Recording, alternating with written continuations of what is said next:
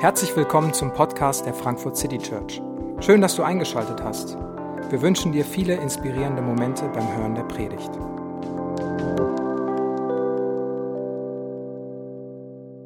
Die hohe Kunst, ein froher Mensch zu sein. Äh,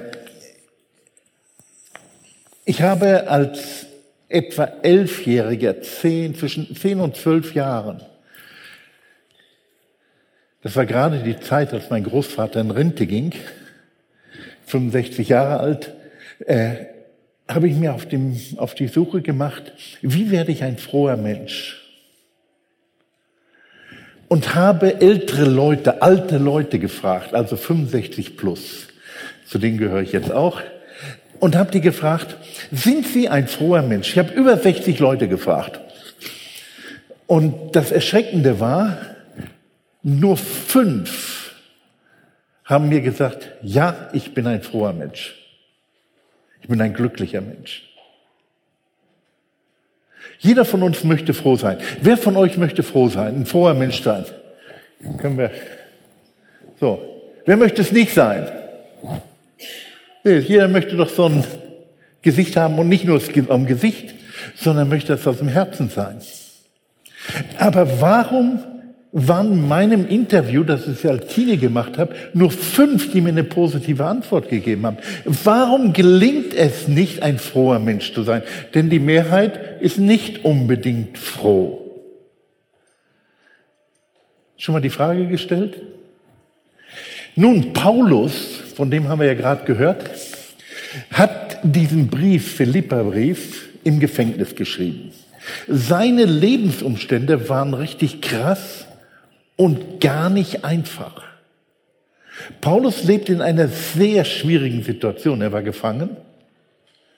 Er wartete auf seinen Prozess und dadurch, dass er dem Kaiser verweigerte, ihn anzubeten, also Rauchopfer darzubringen, war die Wahrscheinlichkeit, dass er einen Kopf kürzer gemacht wurde, sehr hoch. Und dann schreibt er diesen Philipperbrief, vier Kapitel, eigentlich gar nicht lang, und Thema Freude.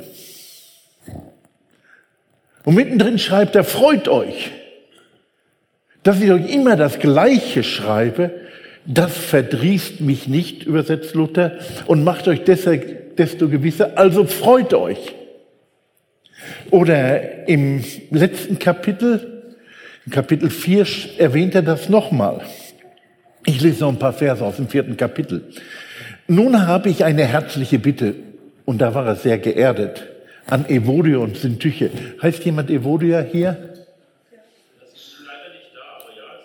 Es gibt eine. Schön. Habt ihr auch eine Syntyche?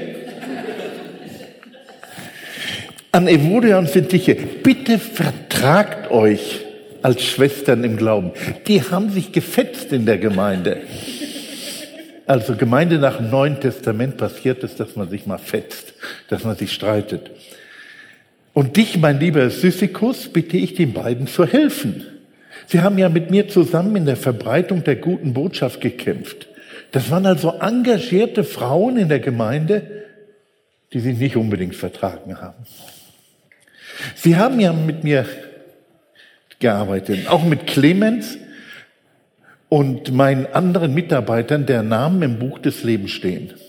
Und jetzt kommt der Hammer. Freut euch jeden Tag, dass ihr mit dem Herrn verbunden seid. Ich sage euch nochmal, freut euch. Sag mal, freut euch. Kann man Freude befehlen? Freude ist doch ein Gefühl. Freude ist doch nicht ein etwas, was ich tun kann einfach so. Freude ist doch eine Reaktion. Ein reaktives Gefühl. Lasst allen sehen, wie herzlich und freundlich ihr seid. Der Herr kommt bald. Macht euch keine Sorgen, sondern bringt euer Anliegen im Gebet mit Bitte und Danksagung vor Gott. Und sein Friede, der alles menschliche Denken weit übersteigt, wird euer Innerstes und eure Gedanken beschützen, denn ihr seid mit Jesus Christus verbunden. Ansonsten denkt über das nach, meine Geschwister, was wahr ist, was anständig ist und gerecht. Richtet eure Gedanken auf das Reine, das Liebenswerte, das Bewunderungswürdige, auf alles, was Auszeichnung und Lob verdient. Mitgekriegt? Schau mal deinen Nachbarn an, vorne oder hinten, wenn Weißt du etwas von ihm, was Auszeichnung und Lob verdient?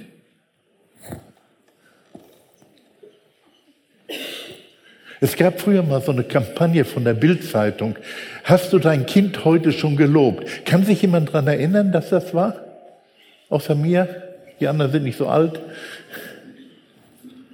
Hast du dein Kind heute schon gelobt? Hast du jemand schon gelobt?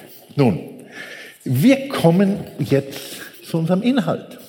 Jeder möchte gerne froh sein, ein froher Mensch sein. Jeder von euch möchte eigentlich im Grunde seines Herzens glücklich sein. Circa 50 Prozent der deutschen Bevölkerung, und ich kann hier durchgehen, werden einmal in ihrem Leben eine Phase haben, die wir Depression nennen, die klinische medizinische Aufmerksamkeit braucht. So sagen die Krankenkassen. Warum werden wir nicht froh? Ich möchte jetzt nicht über alles reden, aber ich möchte über die drei wesentlichsten Feinde der Freude sprechen und wie man die bekämpfen kann. Und ich stelle dabei drei Thesen auf. Ihr könnt die hinterher analysieren und wenn ihr mir widersprecht, meldet mich, dann können wir diskutieren und wenn ihr recht habt, dann übernehme ich das von euch. Aber ich stelle die Behauptung auf, und Paulus sagt, seid dankbar in allem, seid dankbar, lernt Dankbarkeit. Es ist unmöglich, ein froher Mensch zu sein, wenn man undankbar ist. Geht nicht. Unmöglich, ein froher Mensch zu sein, wenn man undankbar ist. Und das schauen wir uns mal an. Woher kommt Undankbarkeit? Undankbarkeit kommt aus Unzufriedenheit. Der hat was, die hat was, die kann was, der kann was, ich nicht. Und dann kommt man zu Minderwertigkeitsgefühlen. Ich bin ja nicht so viel wert wie der andere. Ich kann das ja nicht. Und daraus erwächst Neid. Der Brasilianer sagt, wenn einer neidet, dem tun die Ellenbogen weh. Unzufriedenheit ist emotionaler Schmerz. Und jetzt ich, Johannes Clement, bin in meiner Persönlichkeitsanlage auf Unzufriedenheit angelegt. Ich bin jemand, der immer perspektivisch denkt. Ich sehe etwas und sage, was könnte sein? Und wenn man perspektivisch denkt und über die Möglichkeiten nachdenkt und die Möglichkeiten sieht, die sein könnten, ist man immer mit dem Status quo unzufrieden. Und die Unzufriedenheit ist ein Punkt, der mein Leben geprägt hat. Immer zu neuen Ufern. Immer was Neues wagen. Immer noch eine Schippe drauflegen. Konsequenzen der Undankbarkeit. Also ich musste bitter lernen, dankbar zu werden. Konsequenzen der Undankbarkeit resultierten Nörgelei, in Murren und Knurren, nicht nur der Magen, aber dann auch in fehlender Wertschätzung einer dem anderen gegenüber.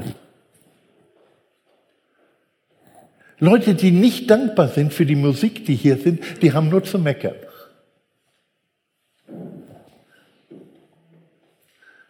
Ist so.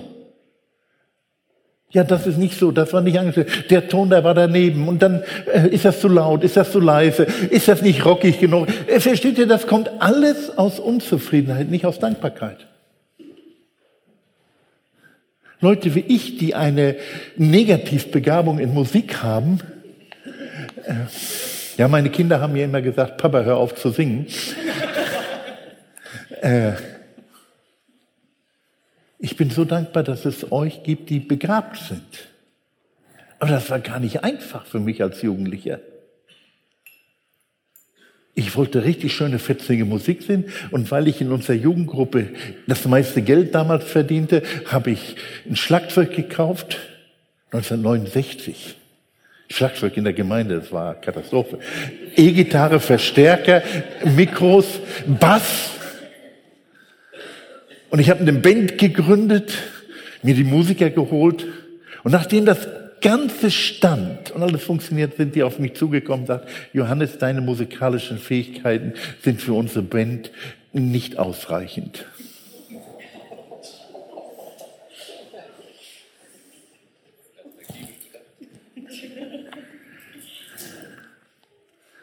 Dann haben sie gesagt, aber Johannes, du kannst uns managen.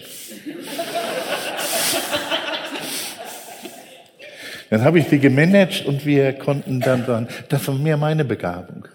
Aber das muss ich erst mal einsehen.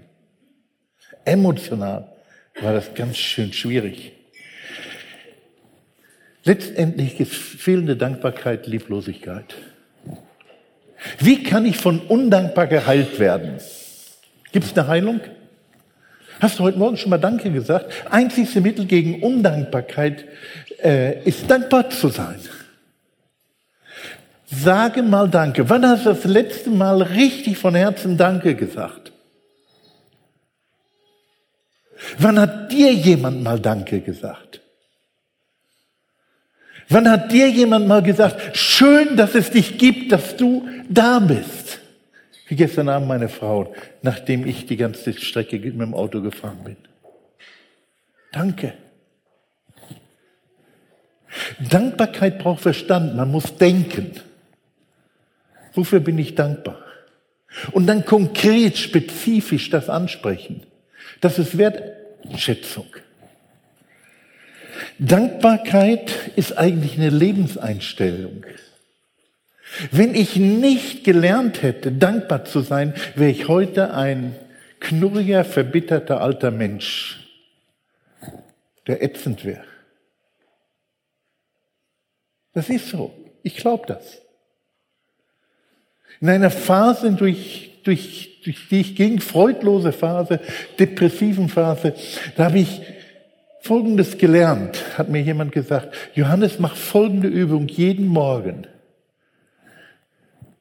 Morgens früh, nachdem du deinen Kaffee getrunken hast, den brauche ich vorher, schreib drei konkrete Dinge auf, wofür du dankbar bist. Im Laufe des Tages sagt eine Person mindestens einmal Danke. Und am Abend sage dreimal im Gebet Gott über drei Dinge Danke. Mache ich bis heute. Jetzt schon viele, viele Jahre. Ihr glaubt gar nicht, wie gut das tut. Dankbarkeit beginnt mit einer Tat, einer Handlung und daraus wird eine Gewohnheit, und dadurch wird ein Charakter, eine Lebenseigenschaft. In meiner letzten Gemeinde in Erlangen sagten die hinterher, als sie mich verabschieden, Johannes, du bist ein Mensch der Ermutigung, weil du ein dankbarer Mensch bist.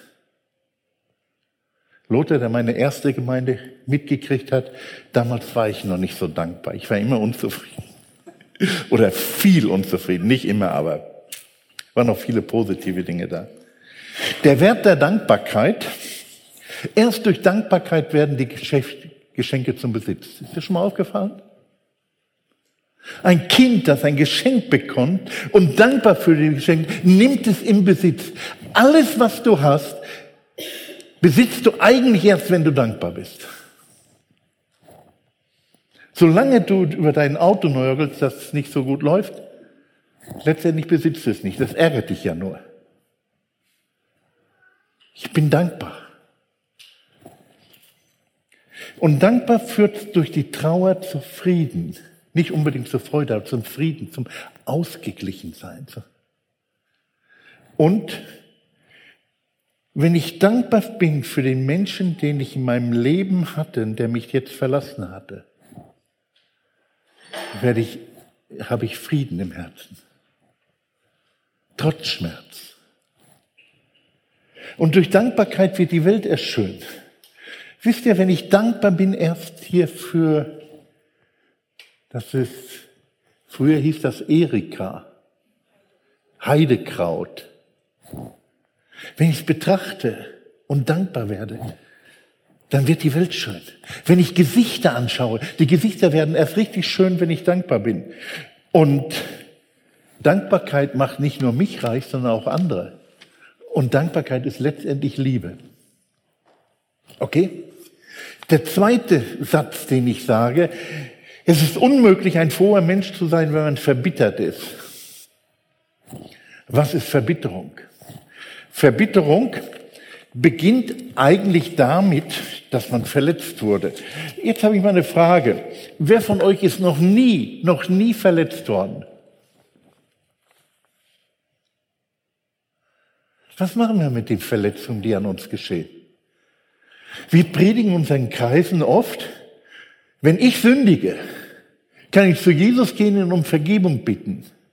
Aber was geschieht mit der Sünde, die an mir geschieht? Die jemand an mir tut? Was geschieht, wenn ich Opfer bin? Wenn ich Schmerz erlitten habe und das war ungerecht? erlittene Ungerechtigkeit. Wie viele von uns leiden in den Jobs, weil sie Ungerechtigkeit erleben und erfahren und sehen? Und wenn ich das nicht bewältige, die Bibel sagt, lass die Sonne nicht untergehen über deinen Zorn. Und wenn wir mal eine Nacht geschlafen haben über Verletzungen, über die wir zornig waren, am nächsten Tag verwandelt sich der Zorn in Bitterkeit. Der komische Geschmack, der auf der Zunge ist und im Herzen. Konsequenz der Bitterkeit, Verlust der Lebensfreude. Und das ist das so. Wir Männer sind ja etwas anders als die Frauen. Wir ordnen unser Leben in Schachteln ein, ne? so Bereiche, äh, Hobby, Fußball. Äh, Eintracht hat übrigens gestern gewonnen, super. Ne? 5-1 gegen, oh, einfach spitze, das hat mir hat Auftritt gegeben. Aber manchmal verlieren sie ja auch. Okay, was mache ich, wenn ich Bitterkeit, Verletzung erlebe? Die Konsequenz von Bitterkeit ist ganz schnell Depression. Aggression, Depression. Und eine nach innen gerichtete Aggression ist Depression. Nicht jede Depression kommt von Bitterkeit. Bitte versteht mich hier recht. Depression ist sehr komplex. Aber viele Depressionen erwächst aus Bitterkeit. Selbstzerstörung und letztendlich sind bittere Menschen einsam. Wer mag dann gerne schon seine Zeit verbringen mit jemand, bei dem jedes Gespräch in Galle endet? Und da weggeht und sagt, Einsamkeit. Was kann ich tun gegen Bitterkeit? Heilung der Bitterkeit. Ich muss die Verletzung vergeben. Es gibt keine andere Lösung. Und jetzt habe ich etwas, was ich bei frommen Leuten oder auch bei anderen oft erlebt habe. Man verdrängt die Ursache, den Schmerz, dem andere eingetan hat. Man vergibt mich. Ja, ich habe dir vergeben. Ich entschuldige, hat es nicht so gemeint. Das Problem ist hier, was vergeben wir? Sind Banker unter uns? Einer oder andere, ja, ne? Ich habe ein kleines Häuschen. Ich habe noch einen Kredit bei der Bank. Ist nicht so hoch, nicht so belastend, aber mir wäre es ich würde mich riesig freuen, wenn meine Bank mir ein Schreiben schicken würde. Sehr geehrter Clement, ab dem jetzigen Zeitpunkt vergeben wir Ihnen Ihre Schuld bei uns. Und die würden bestimmt, wenn sie das machen würden, genau auf den Cent ausgerechnet haben, auch hier mit Kommastelle, was ich denen eigentlich schuldig bin. Unser Problem ist, wenn wir die Schuld des anderen vergeben, dass wir die Rechnung gar nicht machen. Was vergebe ich eigentlich? Ich erlebte einmal eine junge Frau. Ich betreute sie in Brasilien. Sie war als Mädchen, als Kind, als Achtjährige, hat ihr Großvater sie missbraucht über einen längeren Zeitraum hinweg und hat sie dann auch weiter an seine Freunde ausgeliehen. Sie war mittlerweile HIV-positiv, war dann von zu Hause abgehauen, in der Prostitution gelandet und sagte, mein Leben ist am Ende, aber ich möchte Jesus kennenlernen. Und in ihr ganzes Leben war voll Hass, Bitterkeit und so weiter. Ich wusste nichts mit ihr zu machen. Und dann kamen wir an den Punkt, sagte, Herr Jesus, hilf mir. Und dann habe ich sie gebeten, dass sie mir ein Bild von ihrem Großvater gibt. Das sie dann angenagelt hat. Hammer und, und dann schob ich das Bild von Jesus drauf. Über sie. Und dann schlug sie ihren Hammer, den, ihren Großvater, der drunter lag, und dann schlug sie in das Bild Jesus und sagte, es ist genug. Warum? In meiner Bibel steht, dass Jesus nicht nur für meine Schuld gestorben ist, sondern für die Schuld dessen, der mir schuldig geworden ist. Warum können wir vergeben? Weil wir wissen, Jesus hat bezahlt und zwar den ganzen Preis auch für den, der an mir schuldig geworden ist. Und als diese junge Frau das begriff, und was war die Schuld? Eine zerstörte Kindheit, einen kaputten Körper, eine zerstörte Jugend. Sie wartete nur auf den Tod. Ihr ganzes Leben war im Arsch, Entschuldigung. Und all das war die Schuld, die der Großvater auf sich geladen hatte. Und von dem sie die Schuld eintreiben musste. Irgendwie. Und dann begriff sie, dass Christus für sie gestorben ist und sie konnte vergeben. Und zwar die Schuld mit Zins und Zinseszins. Nicht nur die Tat, sondern auch die Konsequenzen der Tat. Den Preis der Schuld.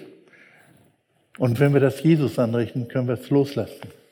Wenn du verletzt wurdest in deinem Leben, Jesus hat das, was du an Groll, an Hass hast und was berechtigt ist, auf sich genommen. Du darfst ihm, Christus, ins Gesicht schlagen und er sagt, hau zu. Schlag zu. Denn ich bin für den gestorben oder für die gestorben, die dich verletzt haben. Und so kannst du loslassen. Der Wert der Vergebung ist, Freiheit, Frieden und Freude. Du darfst vergeben. Du kannst vergeben. Und jetzt sage ich mal eins. Erlaube es deinem Feind nicht, dich länger zu verletzen als gerade den Augenblick, in dem er dich verletzt. Vergib ihm. Dieser Satz stammt aus einem Kursus für Manager, für Leute in leitender Funktion. War nicht ein christlicher Kurs, an dem ich das gehört habe. Erlaube es deinen Feind nicht, dich länger zu verletzen, als in dem Augenblick, wo er dich verletzt. Vergib ihn. Und habe keine schlaflosen Nächte. Die dritte These ist, es ist unmöglich, ein froher Mensch zu sein, wenn man von der Angst bestimmt ist. Nun, denkt mal darüber nach. Angst ist eigentlich gar nicht so schlimm. Wir lebten in St. Paulo, eine kleine Stadt mit nur 25 Millionen Einwohnern und die haben einen schönen Verkehr und eine Straße, wenn ich von unserem Haus runterging zum Supermarkt, muss ich über eine schöne Straße gehen. Und das waren vier Spuren in die eine Richtung und vier Spuren in die andere Richtung, plus Abbiegerspuren. Äh, und ich hatte Besuch von einem lieben Freund. Da hatte ich den Eindruck, der hat nie Angst. Er war da und er sagte, ja, ich will zum Supermarkt. Und er lief mit mir da runter und dann rannte der auf diese Straße los. Ich hielt so, bitte nein! Wir müssen erst mal gucken. Ja, hier halten die Leute nicht so einfach an in Deutschland wie wir mussten warten. Da habe ich gemacht, ein bisschen Angst zu haben, tut, tut gut. Angst bewahrt uns vor Gefahren. Aber wenn die Angst jemanden bestimmt, wenn die Sorge jemand bestimmt, wenn man von der Angst getrieben ist, dann wird man nicht froh. Und wie viele Menschen leben unter der Angst? Wie viel arbeiten die Politiker mit Angst? Es gibt eine Partei, die nur mit Angst arbeitet. Und Angst, wer Angst benutzt als Leitungsprinzip, ist immer dabei, äh, Macht zu missbrauchen. Ist so. Unternehmen, die mit Angst arbeiten. Ich habe mal dem Jogi Löw einen Brief geschrieben und habe damals, äh, da war er äh, dort und ich habe auch vom DFB eine Antwort gekriegt und auch Sachen und sagten, wir werden es beachten. Da sagt, psychologisch ist es, wenn der Fußballspieler aufs Spiel geht, mit der Einstellung, ich darf keinen Fehler machen, sonst werde ich geschafft. Das war die Zeit, als Ballack, äh, Kevin Kurani und so weiter schwierige Zeiten hatten in der Nationalmannschaft. Ich sage, die Spieler, man sieht das, die haben Angst, ich möchte keinen Fehler machen. Werden sie nie zur Höchstleistung kommen und werden nie einen Titel gewinnen.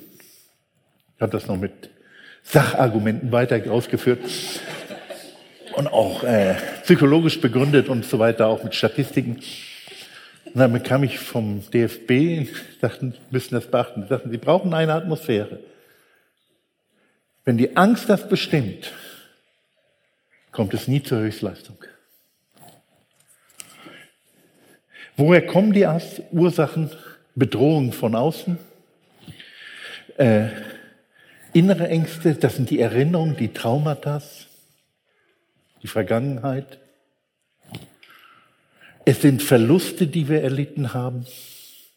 Und auch Einsamkeit. Ich bin allein. Ich, wir Menschen sind angelegt auf Gemeinschaft. Und wenn ich alleine bin, wenn ich mich reduziert empfinde auf mich selbst, äh, dann habe ich Angst. Konsequenzen der Angst Mediziner könnten das begründen. Stress, Adrenalin wird ausgeschüttet, andere Chrome werden ausgeschüttet, das schaukelt sich in unserem Körper hoch. Wir empfinden Stress, wir werden äh, rappelig, wir werden nervös. Das führt dann dazu, dass wir nachts nicht schlafen können und nicht nur eine Nacht, sondern die nächste Nacht, die nächste Nacht nicht. Und dann sind wir unruhig, nervös, gestresst.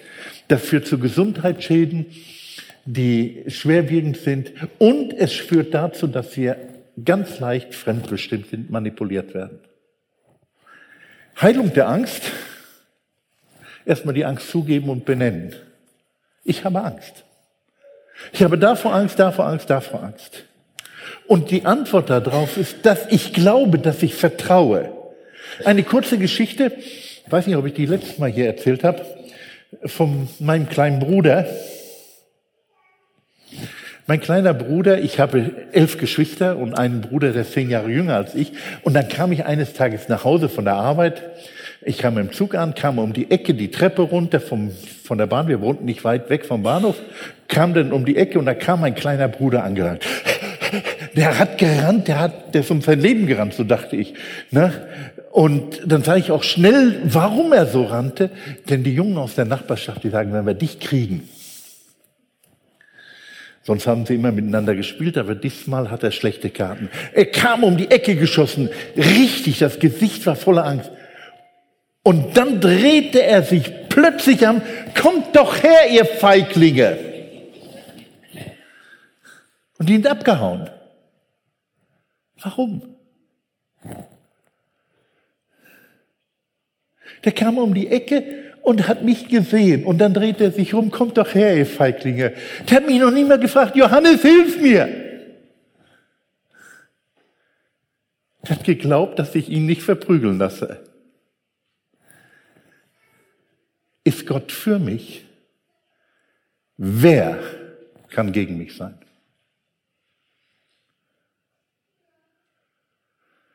Ist Gott, ist Jesus mein Freund?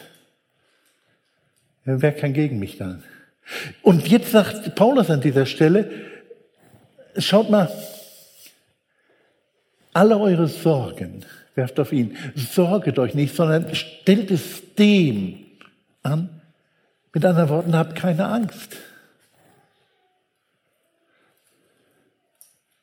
Schau auf deinen großen Bruder Jesus Christus. In unserer Angst helfen Beziehungen etwas. Tauscht euch aus. Betet miteinander über eure Ängste. Betet um schwierige Situationen in den Firmen, in denen ihr arbeitet. Vielleicht auch im Studium oder irgendwo. Betet, ich habe Angst, zum Arzt zu gehen, weil ich nicht weiß, welches Resultat da zurückkommt zu untersuchen zu gehen. Versteht, dass wir über unsere Ängste sprechen, sie zugeben und dann in Beziehungen das tun und arbeite deine Vergangenheit auf. Ängste, die aus der Vergangenheit kommen, sprich sie aus und bedeutet. Der Wert des Glaubens ist Mut, Kreativität. Man kann nicht kreativ sein ohne Mut. Jede Kreativität, in jeder Kreativität macht man etwas, was man bisher noch nie gemacht hat.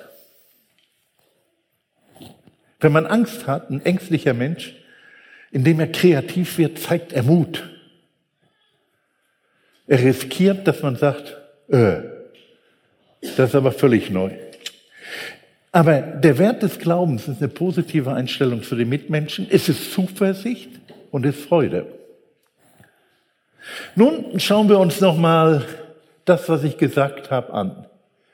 Undankbarkeit. Es ist unmöglich, glücklich zu sein mit undankbaren Herzen. Prägt euch das ein. Paulus sagt, alle Zeit seid dankbar. Lernt es, dankbar zu sein. Zweitens, es ist unmöglich, glücklich sein mit verbitterten Herzen. Evodia und Syntyche die haben sich gestritten. Und dann heißt es, helf ihnen zurecht, helft ihnen, die Verbitterung loszuwerden. Ich komme zurück auf das, was ich gesagt habe von den Männern, die alles in Schubladen passen. Das Blöde dabei ist, ich kann nicht in meinem Leben eine Schublade haben, Bitterkeit. Bin ich in einem Bereich meines Lebens verbittert, durchdringt das alles. Ich kann nicht Bitterkeit in eine Schublade passen. Bitter ist man immer. Ich habe es versucht, in eine Schublade zu passen. Passt nicht rein. Durchdringt alles. Wie bei einer Suppe.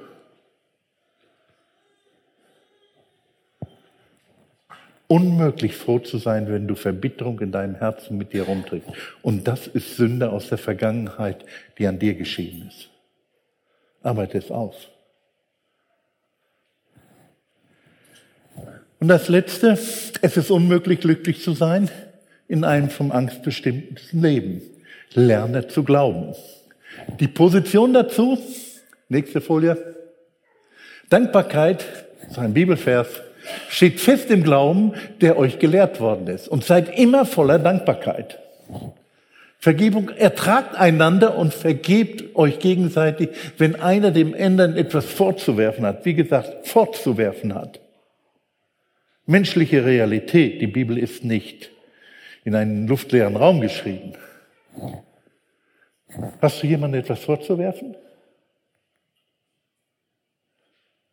Ist jemand da, dem du etwas vorwirfst oder nachträgst? Glaube, in der Welt habt ihr Angst, aber seid getrost, ich habe die Welt überwunden. Letzte Folie. Die hohe Kunst, ein froher Mensch zu sein, ist, frohe Menschen sind Menschen des Glaubens, der Vergebung und der Dankbarkeit. Wir hoffen, die Predigt hat dich inspiriert. Wenn du uns kennenlernen möchtest, dann schau einfach mal auf unsere Homepage www.frankfurtcitychurch.de oder besuch uns in unseren Gottesdiensten. Bis dann!